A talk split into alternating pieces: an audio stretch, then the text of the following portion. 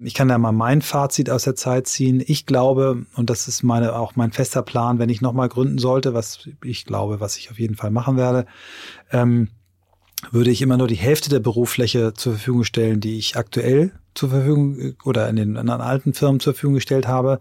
Ich würde meinen Mitarbeitern sagen, ich möchte euch nicht mehr als 50 Prozent eurer Zeit hier sehen. Ähm, ich würde 50 Prozent weniger und werde 50 Prozent weniger reisen ähm, und werde sehr viel klüger ähm, das Office nutzen für das, was es gedacht ist oder wo es richtig gut ist, nämlich um kollaborativ zu arbeiten. Und das tue ich nicht den ganzen Tag.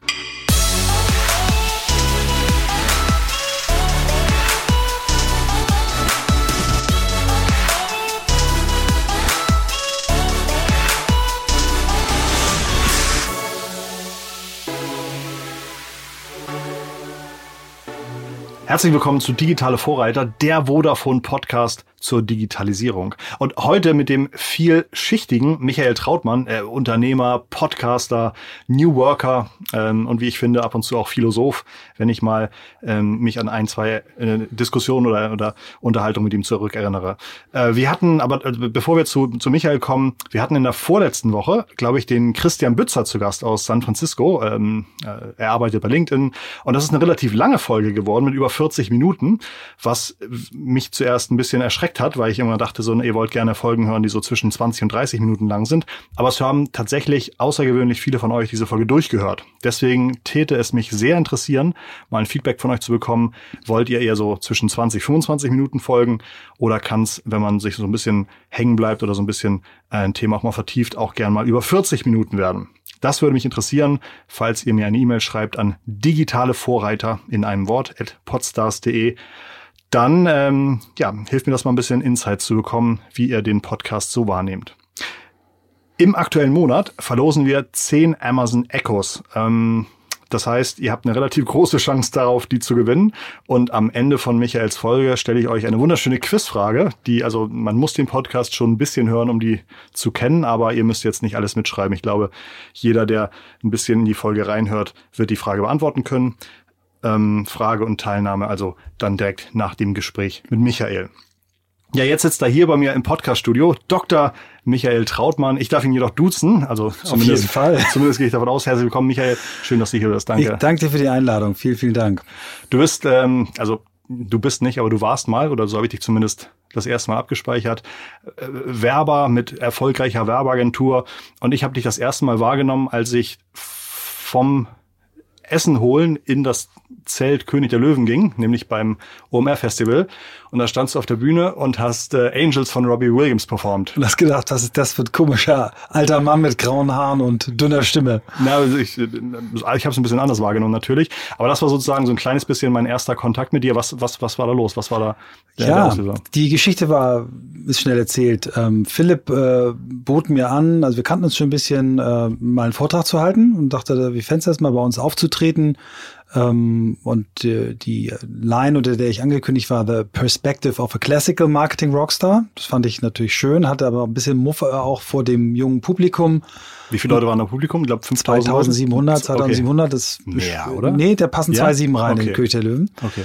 Und ähm, dann sagte ich, okay, ähm, aber wenn du mich da schon als Rockstar ankündigst, dann muss ich, glaube ich, singen. Ich habe es eigentlich echt als Witz gemeint, aber wie fast jeden Witz, den man so macht, äh, ist ja ein bisschen eine Sehnsucht dahinter. Ich singe in der Tat ganz gern. Ja. Und hat er sofort gesagt, alles klar.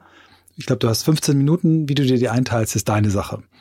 Und dann hatte ich das eben vorher mit denen besprochen. Pass auf, ich mache 13 Minuten, dann höre ich auf, kündige an, dass ich noch was singe und dann macht ihr kurz den, den Track rein und ich, ich sing dann. Und ähm, das war echt geil. Also A, habe ich es bei dem Vortrag auch schon hingekriegt, nicht mich völlig zu blamieren, habe wirklich sehr ja. gutes Feedback vom Publikum, so in Form von Lachen äh, oder auch mal irgendwie so Reaktion zeigen. Das war schon schön. Ich fühlte mich wohl und sicher.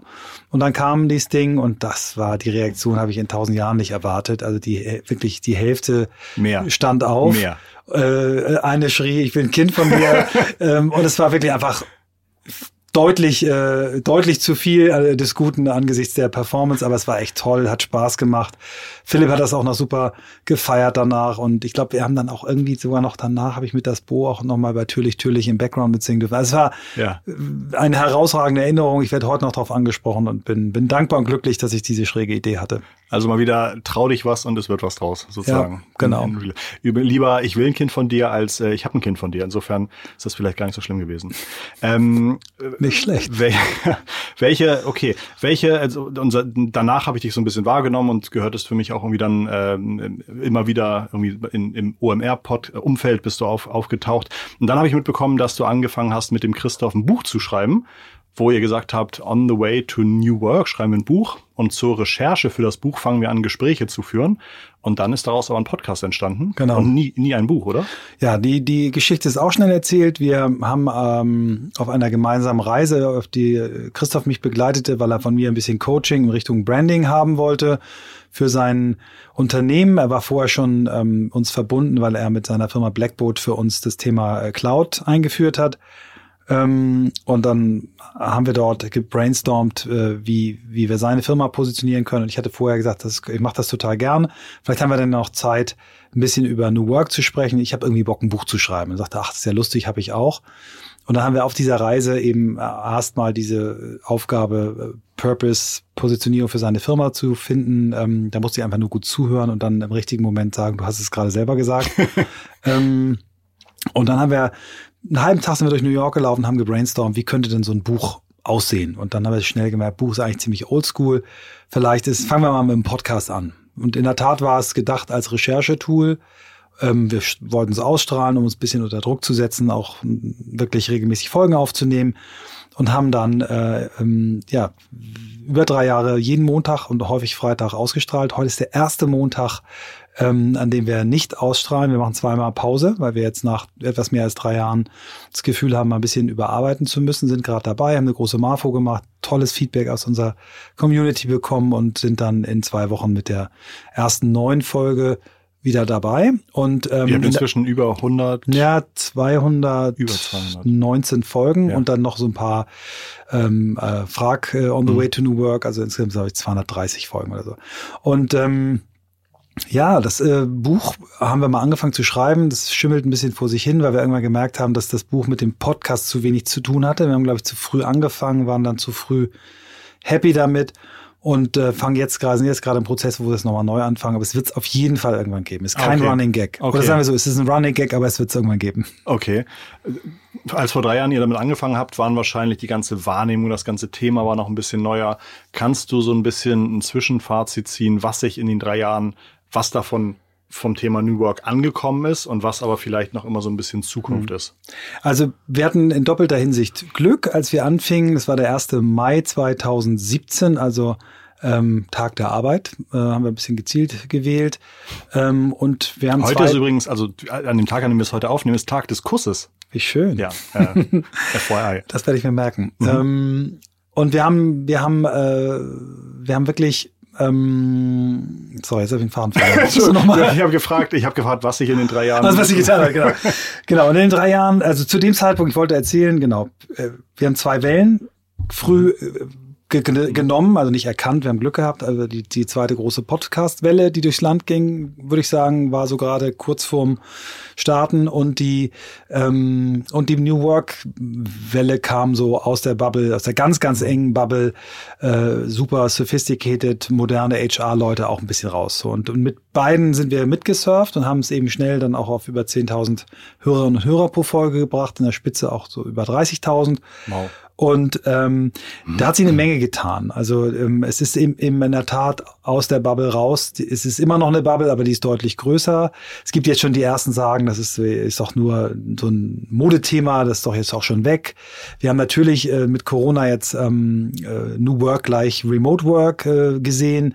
Aber das, was wir eben gespürt haben, ist, dass dieses Thema in der Breite und Tiefe immer weiter zunimmt. Ne? Also die, wir beobachten Leute, die bezeichnen äh, schon ein Büro, was ein bisschen fancy aussieht, ein buntes Sofa hat, ein paar Posters an der Wand. Ist ja wahrscheinlich kein geschützter Begriff, ne? Nee. Mhm. Ähm, Mate-Tee-Kühlschrank hat und eine Tischtennisplatte, die sagen schon, das ist New Work. Ähm, andere sagen, ja, wir haben hier Homeoffice Day und das ist New Work. Und dann gibt es eben auf der, auf der anderen Seite eine, das ist nicht geschützt, aber da kommt der Begriff her, eine eine Philosophie, ähm, eine, eine New Work-Bewegung, die Ende der äh, 70er, Anfang der 80er eigentlich entstanden ist äh, in Ann Arbor, äh, Michigan, ähm, um einen Philosophen herum, äh, Friedhof Bergmann, der in diesem Jahr Ende des Jahres, ich glaube sogar am Heiligabend oder am ersten oder zweiten Weihnachtstag wird er 90. Der hat das damals begründet und zwar in der ersten großen Automobilkrise. General Motors wollte 50 Prozent der Fabrikarbeiter äh, entlassen und er hat gemeinsam mit den Gewerkschaften dafür gesorgt, dass die alle nur die Hälfte ihrer, also alle die Hälfte weniger arbeiten und hat dann versucht, mit denen gemeinsam zu erarbeiten, was kann man in der, in der restlichen Zeit machen. Und daraus ist seine Utopie geworden und die hat er mal so formuliert, er glaubt, dass Menschen in Zukunft nur noch ein Drittel ihrer Zeit für Erwerbsarbeit aufbringen werden, ein Drittel ihrer Zeit selber Dinge produzieren. Er hat den, den 3D-Drucker vorhergesagt, den Personal Fabricator hat er ihn genannt. Und das dritte Drittel dann mit Sinnsuche und äh, Themen beschäftigen, die sie wirklich, wirklich wollen. Und das zeigt eigentlich die Bandbreite auf.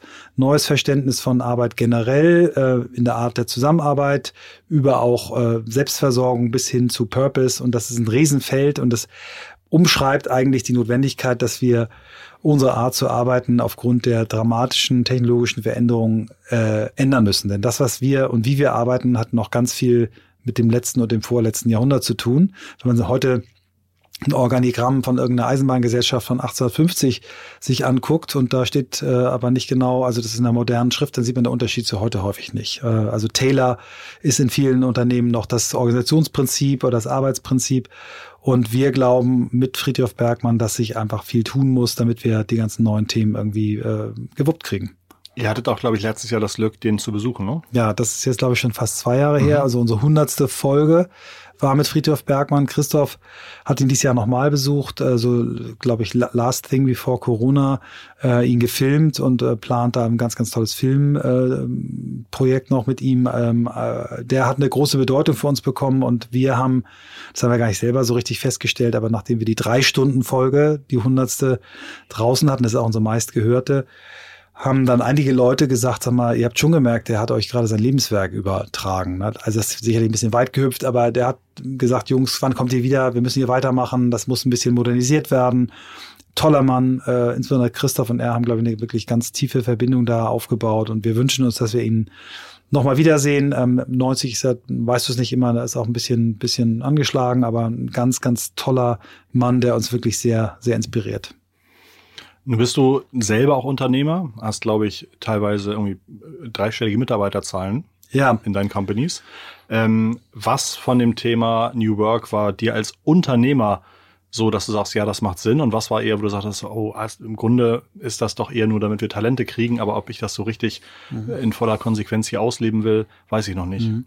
Also ich muss dazu sagen, die, die, die Beschäftigung mit dem Thema fällt in eine Zeit, wo ich in der, in der ersten großen Firma, die ich mitgegründet habe, also in der Agentur Think, äh, mittlerweile über 500 Leute, nicht mehr Teil des aktiven Managements bin. Also ich bin noch Senior Advisor ähm, coach noch ein paar, paar Leute da und, und bin in bestimmten Kundenprojekten, aber ich bin nicht mehr im Management. Ich würde sagen, das, was ich in den drei Jahren, dreieinhalb Jahren gelernt und gesehen habe, äh, hätte ich gerne zehn Jahre vorher gesehen. Vieles davon gab es da auch schon, muss man ganz ehrlich sagen. Ist ja, wie gesagt, der Friedhof Bergmann hat vor 40 Jahren angefangen, darüber zu schreiben. Ähm, und ich glaube, dass äh, in der richtigen Dosierung, in der richtigen Anwendung äh, jeder Unternehmer in diesem, in diesem Kontext eine Menge schaffen kann und finden kann, was sein Unternehmen weiterbringt. Also ich bin äh, weit davon entfernt, jetzt zu sagen, man muss jetzt jeder Welle hinterher reiten und alles äh, machen, was irgendwie kommt. Aber es gibt so viele äh, Grundprinzipien, die man als Unternehmer ähm, nicht sofort sieht während des Unternehmers die man, wenn man sie irgendwann kennenlernt, sich wünschen würde, ähm, schon viel früher darauf gestoßen worden zu sein. Gibt es wahrscheinlich, also gibt es irgendwie so ein, so ein kleines Mindestset von New Work Projekten, gegen die man eigentlich keine Ausrede haben dürfte. Mhm.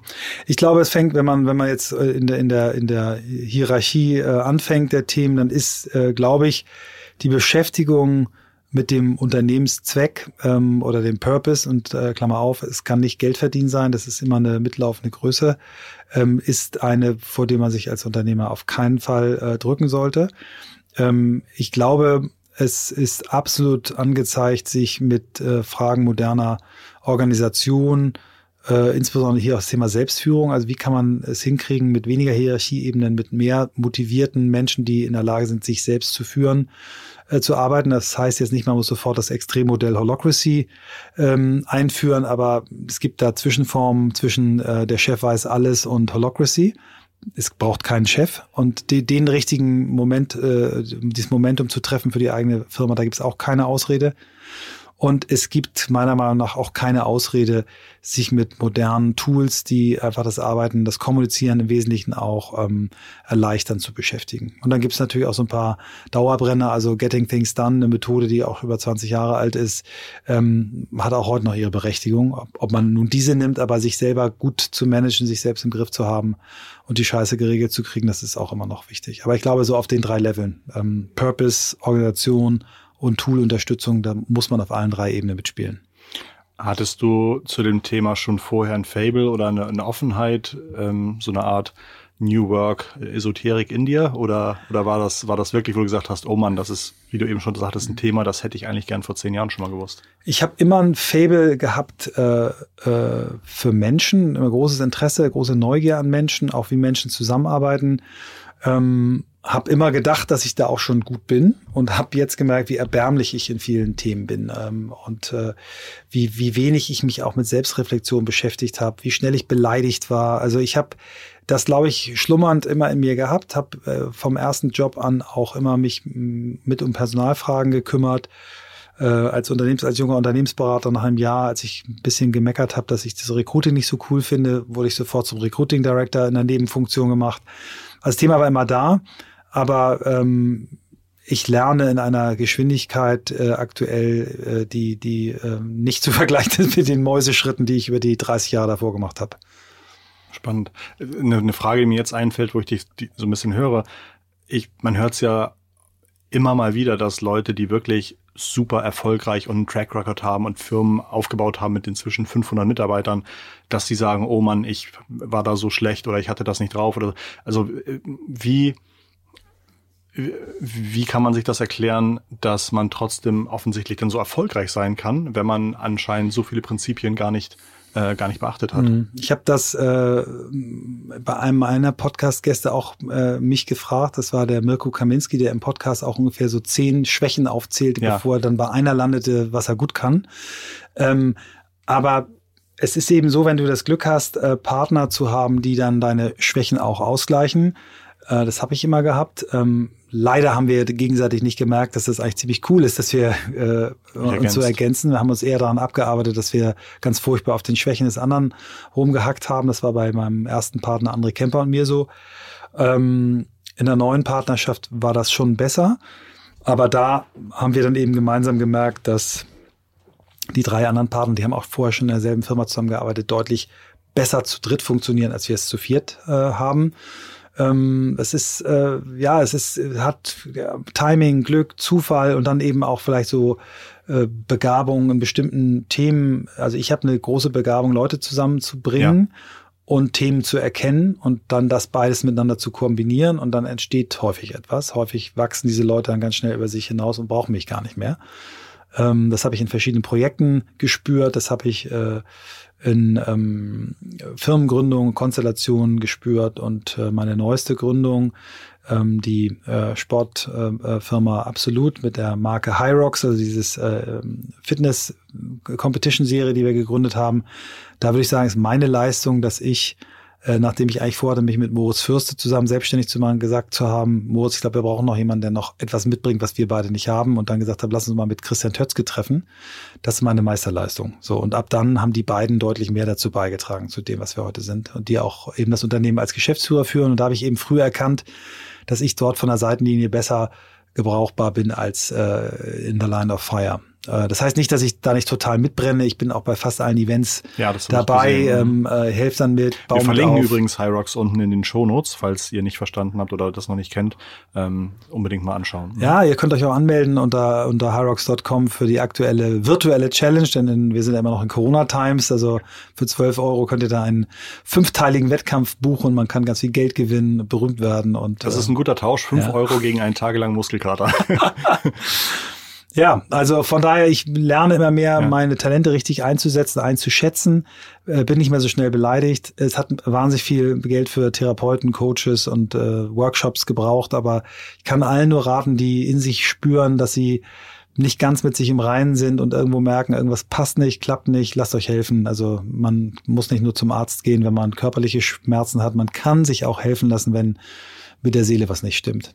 Das finde ich. Auch noch mit 55. Das finde ich ganz, ganz tolle Worte. Und äh, eben mein aktuelles Jahr fängt auch gerade nicht so einfach an. Und ich habe da auch zu dem Thema einige neue Erfahrungen gemacht, die ich vielleicht vor einem Jahr noch gar nicht gedacht hätte. Insofern äh, schöner, sehr, sehr schöner Aufruf. Ähm, jetzt weiß ich gar nicht, wie ich den Übergang zur nächsten Frage hinbekomme, aber im Grunde wollte harter Cut. Ja, ne, harter Cut. Inzwischen mit Musik einspielen. Ähm, kannst du so ein bisschen eine Prognose machen, was in drei Jahren eher so Standard sein wird, wo heute noch viele sagen, das ist ja ganz heißer New Work Shit. Mhm. Aber in drei Jahren wird man schon merken, ohne das ist man gar nicht mehr Competition. Ich glaube, die größte Beschleunigungstaste, die wir hatten, heißt Corona. Mhm. Äh, ähm, der Mark Reed, das ist der CEO von BPP, das ist die Firma, die die Think gekauft hat, hat das neulich mal gesagt. Das, was wir zehn Jahre versucht haben, ist uns in vier Wochen gelungen in der Art zusammenzuarbeiten. Ich glaube, wenn wir jetzt die Zeit ähm, richtig analysieren, und das muss jede Firma für sich selber, jedes Team für sich selber, die richtigen Schlüsse ziehen, dann werden wir in den nächsten drei Jahren richtige Fortschritte machen.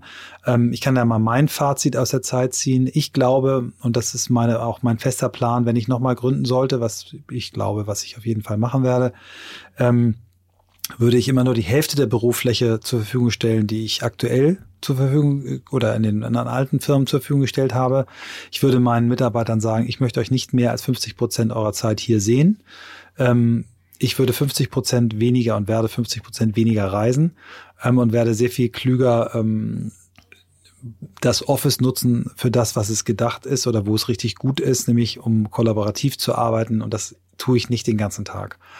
Ähm, ich würde meinen Kolleginnen und Kollegen ähm, Geld dafür geben, dass sie sich zu Hause einen anständigen Platz bauen können. Ähm, und ähm, das wäre so mein, mein, mein äußeres Setup. Und ich glaube, dass ich äh, in der nächsten Gründung sehr viel früher ähm, ich habe immer früh geteilt, was so Anteile anging, aber ich würde früher teilen, ich würde früher äh, Verantwortung abgeben, deutlich ähm, schneller jungen Leuten wirklich äh, Stellhebel in die Hand geben. Das machen äh, Christian und Moritz fantastisch bei OMR. Die geben wirklich Verantwortung ab und ähm, die Leute wachsen über sich hinaus in einer Geschwindigkeit, wie ich das in keiner anderen Firma vorher gesehen habe. Ähm, ja, das ist so in, in, kurz mein, mein Programm, was ich glaube, was, was sich ändern wird. Mega. Also ich liebe so actionable Input und das sind ja schon ganz, ganz klare Zahlen. 50 Prozent, 50 Prozent, total gut. Gibt es eine kleine Firma, die zum New Work-Thema immer wieder als Good Example herangezogen wird, wo man sagt, so, die machen schon so viel richtig, sind natürlich auch keine 500-Mann-Schiffe, aber mhm. äh, im kleinen Setup. Ja, halt ich kann mal ein paar Namen nennen, die wir auch noch nicht im Podcast hatten, äh, wo ich dann nicht genau die, die, die Stories erzählen kann, aber Einhorn ist eine Firma, die äh, immer wieder genannt wird, die äh, eigentlich aus einem, aus einem Ansatz äh, gegründet wurden, dass äh, die beiden Unternehmer, die das gegründet haben, Waldemar und Philipp, die haben vorher so ein Entrepreneurs Pledge gegründet. Wir, wir kennen ja den Billionaires Pledge, wo große reiche Männer gesagt haben, äh, wenn wir mal von dem Planeten gehen, spenden wir vorher 90 Prozent unseres Vermögens. Und der Entrepreneurs Pledge sagt, ähm, jeder, der das unterschreibt, macht in seinem Unternehmen nochmal ein Unternehmen, wo mindestens 50 Prozent der Gewinne gemeinnützig äh, verwendet werden. Das war da die Gründungsidee für Einhorn. Ich glaube, die machen irgendwie Präservative aus, aus natürlichem Material. Und die Firma hat sich aber eben dann in der ganzen Phase der Gründung als ein super Beispiel für, für eine New Work Company entwickelt ähm, auch Verantwortung abgeben. Dass ich will mal ein Beispiel nennen, die arbeiten gerade mit einer Grund, äh, Gruppe von anderen Unternehmern daran, eine Gesellschaftsform zu bekommen, die in Dänemark und England, glaube ich, schon bekannt ist und Arbeitstitel Purpose GmbH, eine Firma, die sich selbst gehört und ähm, wo die Angestellten eben alles tun müssen, diesem, diesem Zweck, diesem Purpose, den die Firma äh, hat, gerecht zu werden, was ich fantastisch finde. So ein bisschen wie eine Stiftung, nur wirklich als. Aber als, als komplett, man kann ja. das mit Stiftung mhm. und, und äh, gemeinnützige GmbH konstruieren, aber wir wollen sagen, nee, es muss eine viel einfache, ja. niedrigschwelligere Gründungsform äh, geben ganz tolle Jungs, mag die wahnsinnig gerne. Die haben auch mittlerweile eine ganz tolle Frau, die zum Thema New Work eine Menge sagen kann. Die hat den Titel Head of Menstruation. Es gibt da also, also wahrscheinlich jetzt auch Frauenprodukte. ähm, dann äh, ganz toll ähm, die Spendenplattform Better Place. Mhm. Die haben ein Better Place Lab und die äh, Johanna Breidenbach, die das aufgebaut hat, viele Jahre auch selbst geführt hat, hat gerade ein Buch zum Thema New Work geschrieben. Ähm, ganz tolle Frau, ganz tolle Gruppe von Leuten, die das da machen. Äh, die hat wirklich auch das Thema Führung völlig neu definiert und ähm, das ist ein Beispiel.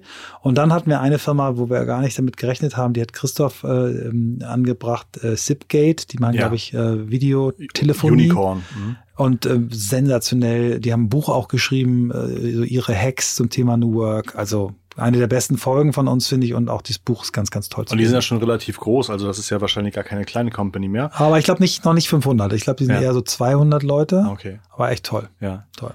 Gibt es andersrum auch sehr große Companies, die eigentlich eher schon, die es schon seit 180 Jahren gibt und die es trotzdem geschafft haben, New Work gut einzu, einzuführen? Also ich, es gibt ganz tolle Ansätze in, in vielen deutschen großen Unternehmen. Also äh, Bosch äh, wird immer genannt, die auch das Thema Working Out Loud, das ist so eine, ich ordne es dem New Work Kontext zu, so eine Peer-to-Peer-Coaching-Methode, die ich ganz toll finde, einsetzen. Ähm, bei Daimler gibt es gute Ansätze, ähm, bei Audi auch mit dem Audi Innovation Lab in, in, in München.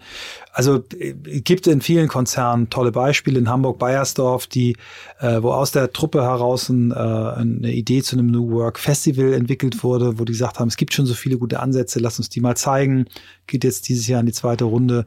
Also es gibt große Unternehmen, die da, die da angreifen und ich hoffe, dass die Bewegung wirklich von kleinen Unternehmen bis zu großen da auch, auch weiter wächst.